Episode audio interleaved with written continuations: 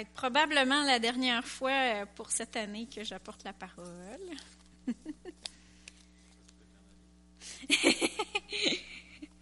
Il y a un événement important qui va se, se produire dans notre vie. la naissance de notre petit bébé. Dans quelques semaines. La semaine prochaine, ça va être Joël qui va apporter la. Oh, moi puis Joël, on a fait un switch pour cette semaine.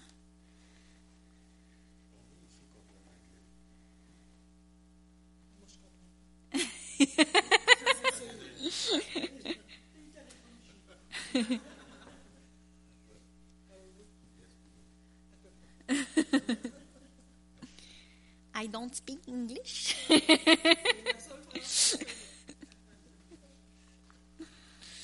on va tourner dans. Ah non, avant, on va prier. Après ça, on va tourner dans Hébreu 5. Seigneur Dieu, on, on met nos yeux fixés sur toi. On a déjà mis nos yeux sur toi pendant la louange. On, te remercie. On a magnifié ton nom, glorifié ton nom dans nos vies. Et puis, euh, on, glorifie ces, choses-là que tu as fait dans nos vies et qui tu es dans notre vie. On te remercie et on t'invite à prendre place, Seigneur Dieu, encore plus dans nos vies. Ce soir, prends toute la place. Donne-moi les bonnes paroles à prononcer, que ces paroles-là soient esprit et vie. Et je te demande, Seigneur, d'accompagner ta parole par des signes, des miracles et des prodiges. Je te le demande dans le nom de Jésus. Amen. Est-ce que le micro il est assez proche de ma, de ma bouche ou il euh, faudrait que je le popé? Oui, vous m'entendez bien. OK. Fait qu'on va commencer. Dans Hébreu, on continue la série Le fondement.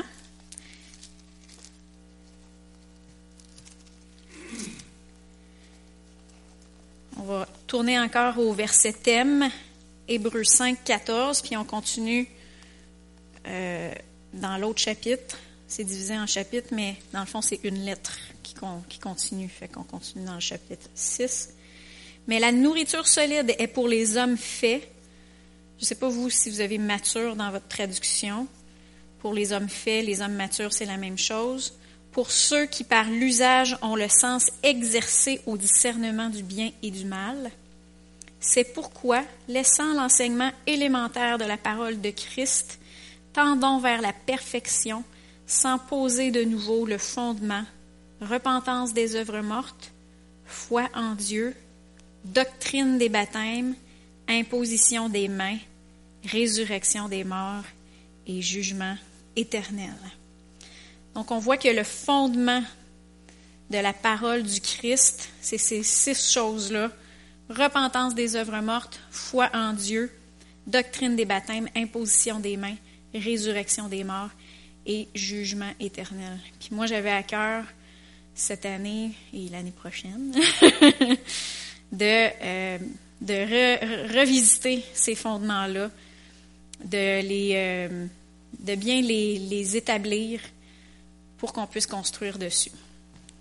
Être bien solide dedans. Puis, euh, il y a des choses des fois que on prend comme pour acquis. Hein? C'est, comme des choses on, on, a grandi dedans ou ça fait longtemps qu'on est chrétien, mais des fois c'est bien de de revisiter nos fondements pour être bien sûr que les choses qui sont euh, qui, qui, sont pas vraiment de Dieu, qui soient arrachées, puis que ce soit vraiment juste la, la, vraie, la véritable fondation qui, qui demeure, pour qu'on puisse bien euh, construire dessus.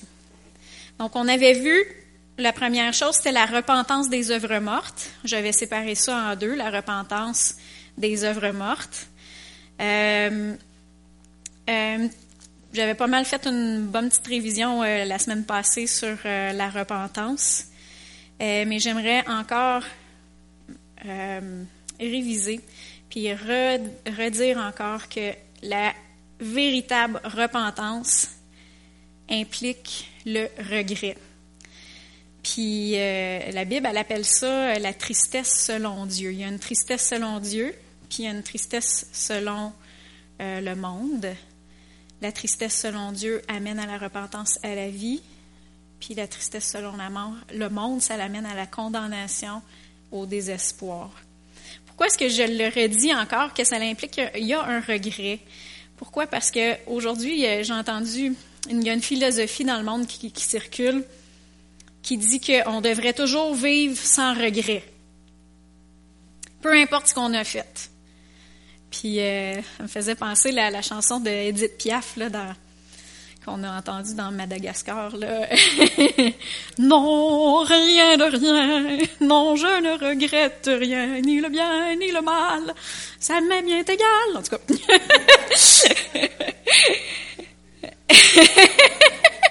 Vous la connaissez, cette chanson-là, hein? Bon. Cette, je, comprends cette idéologie-là. C'est en réaction à l'autre extrême qui a été beaucoup véhiculé dans l'Église que les chrétiens vivaient dans la condamnation constamment, constamment. Tout le temps avec euh, l'impression d'avoir le marteau de Dieu sur la tête, là. Puis dans le fond, c'était pas le marteau de Dieu, c'était le marteau du diable. C'était la condamnation. Fait que là, il y a comme eu une philosophie qui est l'autre l'autre bord de la rue, dans le fond, l'autre fossé de l'autre côté de la rue qui dit ben on devrait jamais rien regretter. Mais c'est pas vrai non plus. Il y a vraiment une, une tristesse selon Dieu qui produit la véritable repentance. Mais une fois qu'on s'est repenti, après ça, on n'est plus supposé d'avoir de regrets. Après ça, c'est oublié, c'est dans la mer de l'oubli. Le Seigneur nous donne la puissance de changer. Puis euh, souvent, j'ai déjà entendu dire, euh, la personne s'est déjà repentie, mais ils vivent encore avec, si j'avais pas fait ce choix-là, si j'avais pas, euh, j'en baverais pas tant aujourd'hui, j'en baverais pas tant aujourd'hui, ou si j'avais pas euh, fait ce choix-là dans ma vie, mais je serais pas ici aujourd'hui. Puis j'avais à cœur de répéter encore aujourd'hui que si on s'est repenti. Le Seigneur a la puissance de nous amener à la même destination que si on ne s'était pas trompé de chemin. Puis l'exemple que j'avais, c'est que si on veut aller en Floride, mettons qu'on s'en va à Montréal, on s'en va prendre euh, l'avion, puis on veut s'en aller en Floride, mais on se trompe d'avion, puis on aboutit en Colombie-Britannique. Si on se repent, Le Seigneur, n'est pas obligé de nous faire revenir sur nos pas à Montréal. Il peut nous faire partir de la Colombie-Britannique puis aller nous rendre en Floride. Je ne sais pas si vous comprenez l'analogie, dans le sens que ça coûte plus cher, oui. Disons que oui, on aurait pu s'éviter des, choses. C'est bien de faire le, bon choix la première fois. Ça, je suis absolument d'accord. Sauf que si vous avez pris euh, une mauvaise décision dans votre vie, vous êtes rendu ailleurs.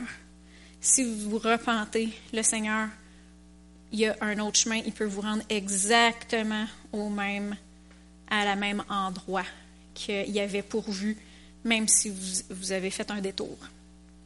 Puis j'avais à cœur de vous dire ça ce soir. Puis le, le verset que j'ai en tête pour vous, c'est Joël 2, 25 à 26. Vous le connaissez. Hein, vous le connaissez, mais c'est une parole pour ce soir.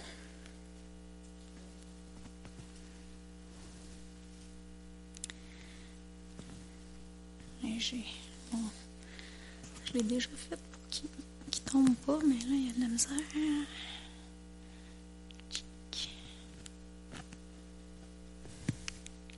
Je vous remplacerai les années qu'ont dévoré la sauterelle, le gélec, le asile et le gazam. C'est tout des petites bébites, OK? qui mangent du gazon, puis euh, des... Fait que je vous remplacerai les années qu'ont dévoré la sauterelle, le gélec, le asile et le gazam, ma grande armée que j'avais envoyée contre vous. Vous mangerez et vous vous rassasierez, et vous célébrerez le nom de l'Éternel votre Dieu, qui aura fait pour vous des prodiges, et mon peuple ne sera plus jamais dans la confusion.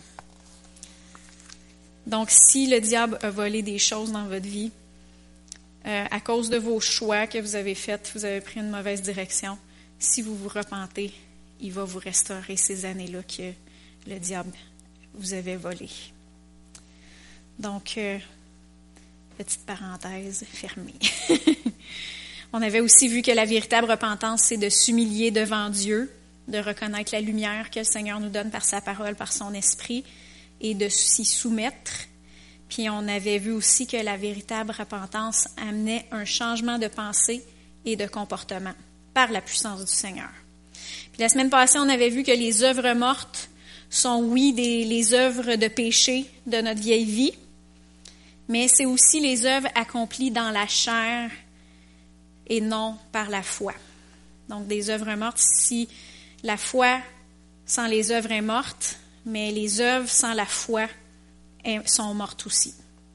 Donc on avait vu ça la semaine passée.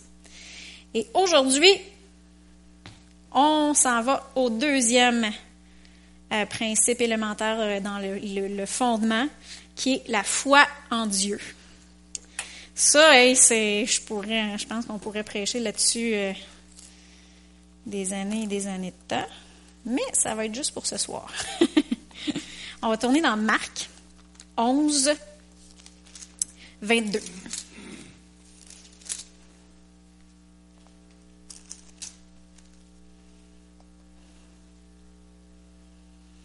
Jésus prit la parole et leur dit, Ayez foi en Dieu. Quand Jésus nous a dit Ayez foi en Dieu, il nous, disait en qui il faut mettre notre foi et non pas en quoi il faut mettre notre foi. Souvent, on entend J'ai foi dans la prière, j'ai foi en quelque chose. Mais Jésus nous a dit Ayez foi en Dieu. Donc, notre foi, elle n'est pas dans une chose, elle est dans une personne. C'est très important. C'est pas dans un principe. On met pas notre foi dans un principe, on met notre foi en Dieu. On met pas notre foi dans l'encre et le papier, on met notre foi en Dieu. Euh, les questions que ça nous amène à nous poser, c'est sur qui est-ce que je m'appuie? À qui est-ce que je regarde? Euh, en qui est-ce que je mets ma confiance? C'est toute notre foi dirigée vers le Seigneur. Euh, c'est vrai qu'il faut qu'on mette euh, notre foi dans la parole de Dieu, mais la parole, c'est une personne, c'est Jésus, la parole de Dieu. C'est plus que juste de l'encre puis du papier, c'est une personne. Puis les paroles qui sont écrites dans la Bible, y ont été prononcées par une personne, Dieu. Donc notre foi, bien important, c'est ayez foi en qui? En Dieu. Amen? Juste une petite précision. Et puis là, on va voir c'est quoi la foi en Dieu. On va tourner dans euh, Hébreu 11. Hébreu 11, verset 1, le fameux, la fameuse définition. Puis là, euh, Pierre va nous l'afficher en, euh, en Louis II. Et moi, je, vais vous traduire euh, la traduction de Young's Literal, celui qui a, écrit la concordance Young, le Vines Young, ou ouais, c'est ça, Young. Et lui, c'est une, une, une, traduction qui est littérale, donc euh, ça se lit pas très bien parce que c'est vraiment comme comme le hébreu exactement le dit. Fait que des fois, les phrases ont l'air un petit peu à l'envers, mais je trouvais que c'était bien comment est-ce qu'il euh, il, traduisait ça. Ça dit « Et la foi est des choses qu'on espère, une confiance. Des choses qui ne sont pas visibles, une conviction. Et la foi, on pourrait mettre une virgule, des choses qu'on espère, une confiance, des choses qui ne sont pas visibles, une conviction. Donc, premièrement, la foi en Dieu, c'est la confiance en Dieu. Si on va un petit peu plus loin dans Hébreu 11, 6, ça dit, Or, sans la foi, il est impossible de lui être agréable, car il faut que celui qui s'approche de Dieu croit que Dieu existe et qu'il est le rémunérateur de ceux qui le cherchent. La foi en Dieu, c'est premièrement de croire avec confiance en Dieu et en qui il est. Dans le verset ici, ça dit croire que Dieu existe, mais il y a d'autres traductions qui disent que Dieu est. Que Dieu est. Donc, euh, que, croire que Dieu existe, c'est pas suffisant parce qu'on voit dans Jacques 2, 19 que même les démons, ils croient que Dieu existe. Puis eux autres, ils tremblent. Ça n'a pas le même effet. ils, croient, ils croient en Dieu. Fait dans le fond, c'est quoi la différence entre nous autres? Nous autres, on croit avec confiance en qui il est. C'est impossible de faire confiance à Dieu si on ne le connaît pas. Si on ne connaît pas Dieu, c'est impossible d'y faire confiance. Euh, on va le voir dans 2 Timothée aussi. Paul, il dit une, déclaration très puissante dans 2 Timothée 1, 12. Il dit, Et c'est à cause de cela que je souffre ces choses, mais j'en ai point honte, car je sais en qui j'ai cru. Il dit pas je sais en quoi j'ai cru. Il dit, je sais en qui j'ai cru. Il connaît son Dieu. Il connaissait son Dieu. On connaît Dieu par sa parole et par son esprit. Donc, c'est important de lire la parole, c'est important de passer du temps dans la prière pour pouvoir le connaître. Mais il y a une chose qui est importante pour pouvoir avoir confiance en Dieu, c'est de savoir que Dieu est bon. Dieu est bon. Puis, tu sais, euh, souvent, euh, Donald, le dimanche matin, il va dire Dieu est bon. Puis là, tout le monde, ils disent tout le temps. Puis, si, on dit Dieu est bon, la plupart vont dire Amen. Mais il y a beaucoup de chrétiens qui savent que Dieu est bon, mais en même temps, c'est comme si on une, une genre de philosophie yin et yang que à quelque part dans Dieu, il y a du bon puis il y a du mauvais. le Dieu Dieu il est bon, mais il peut permettre le mauvais pour une raison mystérieuse euh, qu'on connaît pas, mais qu'au bout du compte, c'est pour notre bien. Je sais pas si vous, hein, c'est ça vous dit quelque chose? Non, Dieu, il est juste bon. C'est simple. C'est simple. Dieu, il est simple. Il est juste bon. Le diable, il est juste mauvais. c'est un, c'est blanc, noir. Il n'y a pas de yin et yang avec le, gris, là, entre les... Donc, il est bon, puis il nous aime. Dans Jacques, pour appuyer ce que je suis en train de dire, je veux, je veux quand même donner des versets. Dans Jacques 1,13, ça dit que personne, lorsqu'il est tenté, ne dise C'est Dieu qui me tente car Dieu ne peut pas être tenté par le mal et il ne tente lui-même personne. Puis juste un petit peu plus loin dans le verset 16 et 17, ça dit, Ne vous y trompez pas, mes frères bien-aimés, toute grâce excellence et tout don parfait descendent d'en haut du Père des Lumières, chez lequel il n'y a ni changement ni ombre de variation. S'il y a quelque chose qui est excellent, s'il y, a un cadeau qui vient dans votre vie, quelque chose de bon, ça vient de Dieu, ça vient de votre Père céleste. Dieu est bon et bon seulement. il est lumière, il y a en lui aucun ténèbre et il nous aime. Et puis lorsqu'on peut, lorsqu'on sait en qui nous croyons, c'est alors qu'on peut lui faire confiance. Quand on sait, quand on connaît notre Papa céleste, on sait qu'il est bon, on sait qu'il nous aime, c'est là qu'on peut euh, lui faire confiance. Fait que dans Hébreu 11, ça disait que celui qui s'approche de Dieu doit croire qu'il est et qu'il est le rémunérateur de ceux qui le cherchent. Quand on sait quand on le, on, le connaît, une petite gorgée d'eau.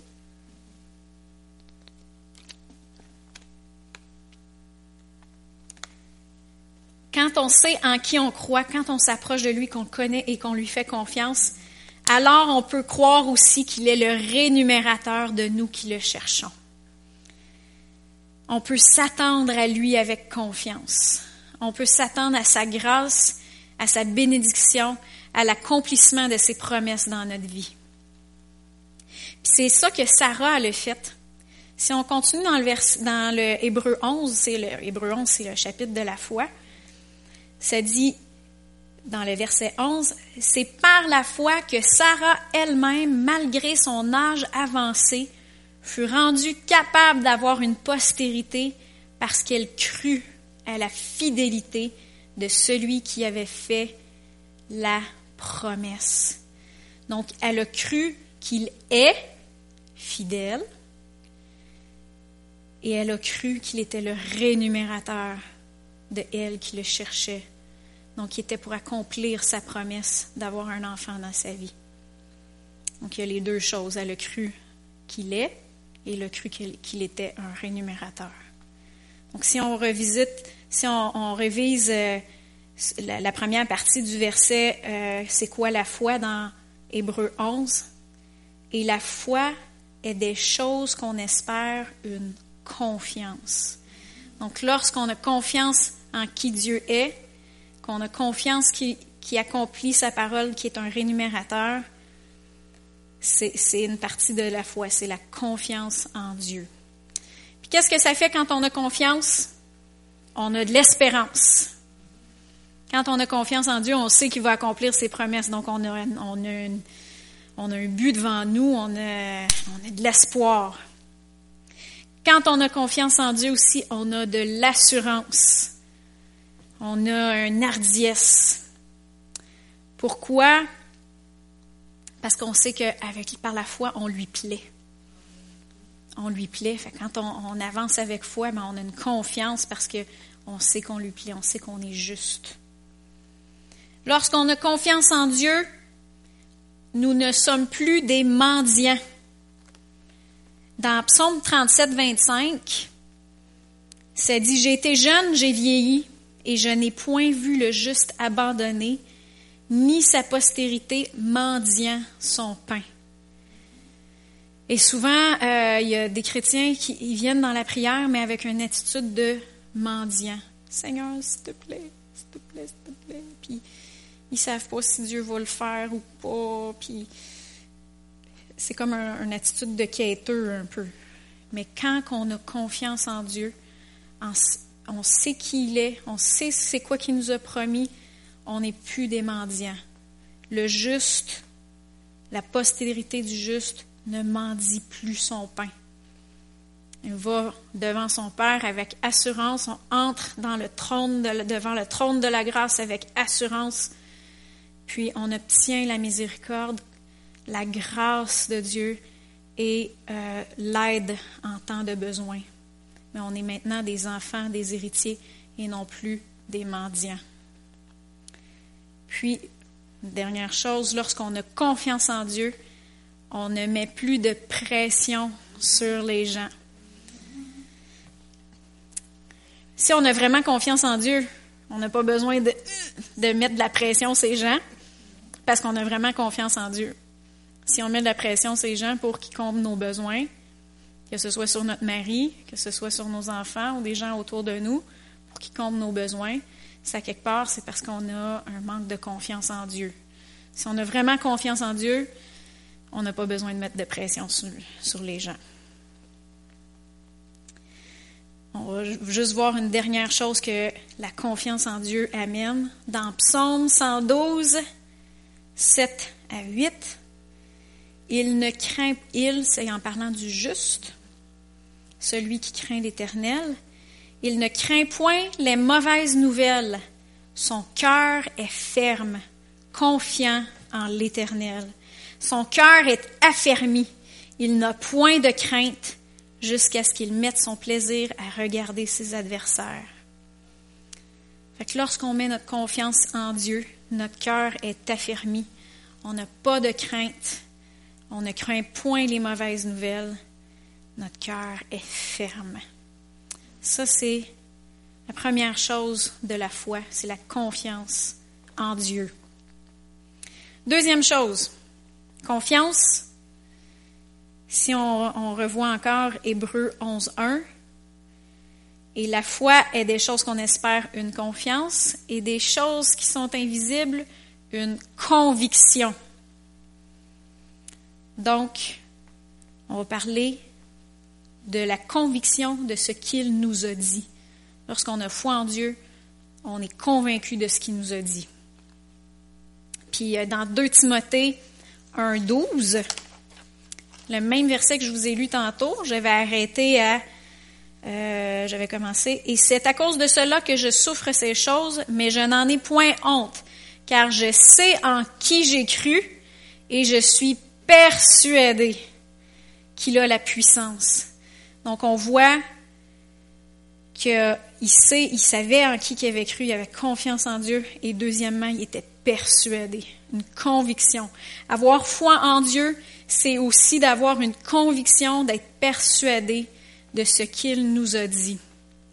Puis euh, ça, on, voit euh, dans Romains 4, on voit Abraham, le père de la foi. On voit exactement, je vais vous faire lire le verset 20 euh, et 21 dans Romains 4. On parle d'Abraham ici. Il ne douta point par incrédulité au sujet de la promesse de Dieu, mais il fut fortifié par la foi, donnant gloire à Dieu ayant la pleine conviction de ce qu'il, que ce qu'il promet, il peut aussi l'accomplir. Donc il y avait confiance en Dieu et il y avait une pleine conviction que ce qu'il promet, il pouvait l'accomplir aussi. Donc, ça, c'est les deux choses. On a vu confiance en Dieu, conviction de ce qu'il nous a dit.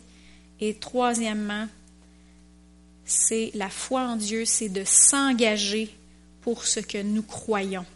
S'engager. En anglais, c'est commit. J'ai comme euh, le meilleur mot que j'ai trouvé pour le traduire, c'est s'engager.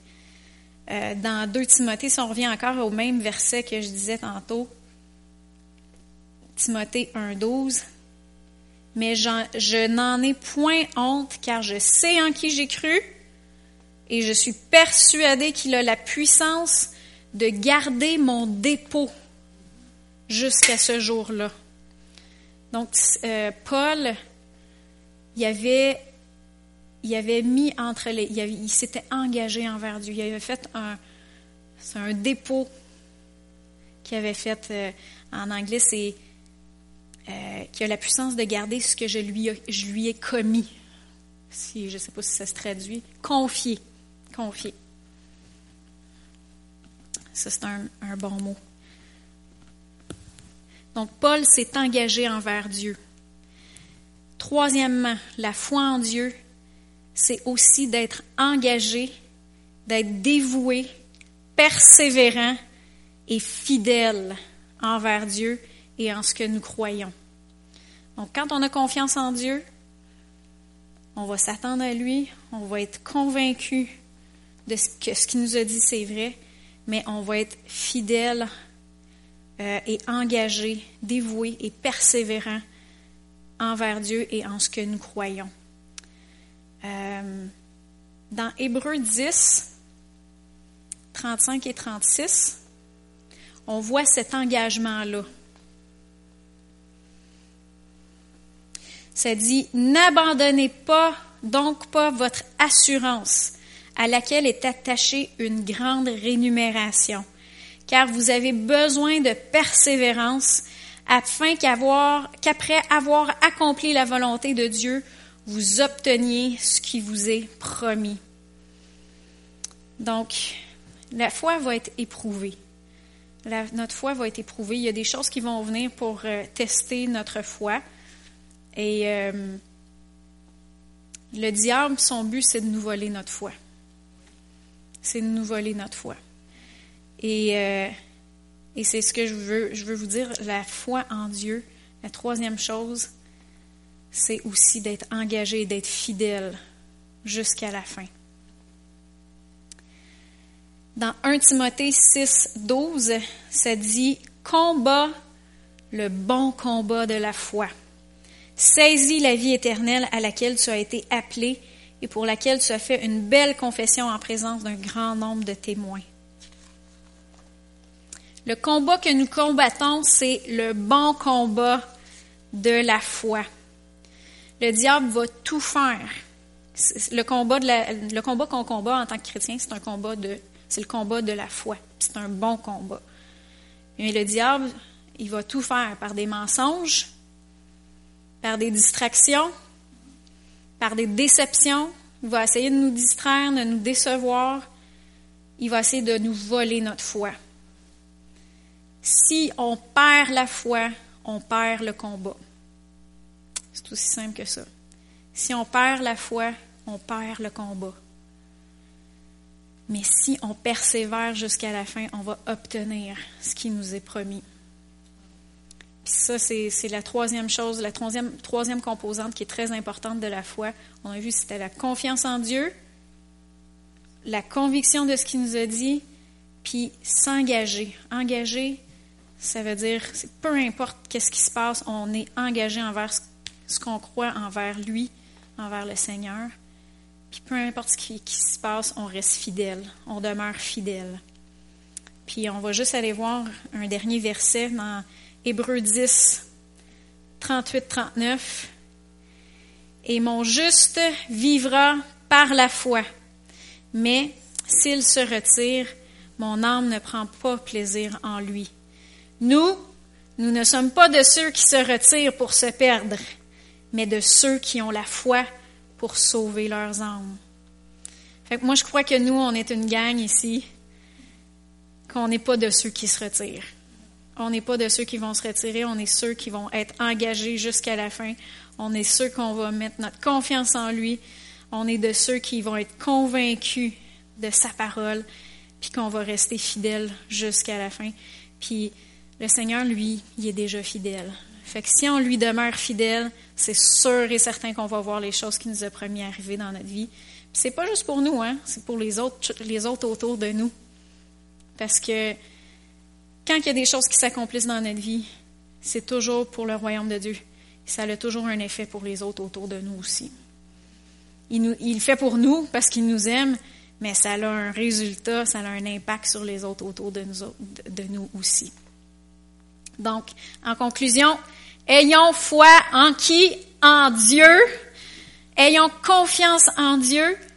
Soyons convaincus de ce qu'il nous a dit et soyons engagés fidèle envers lui. Amen.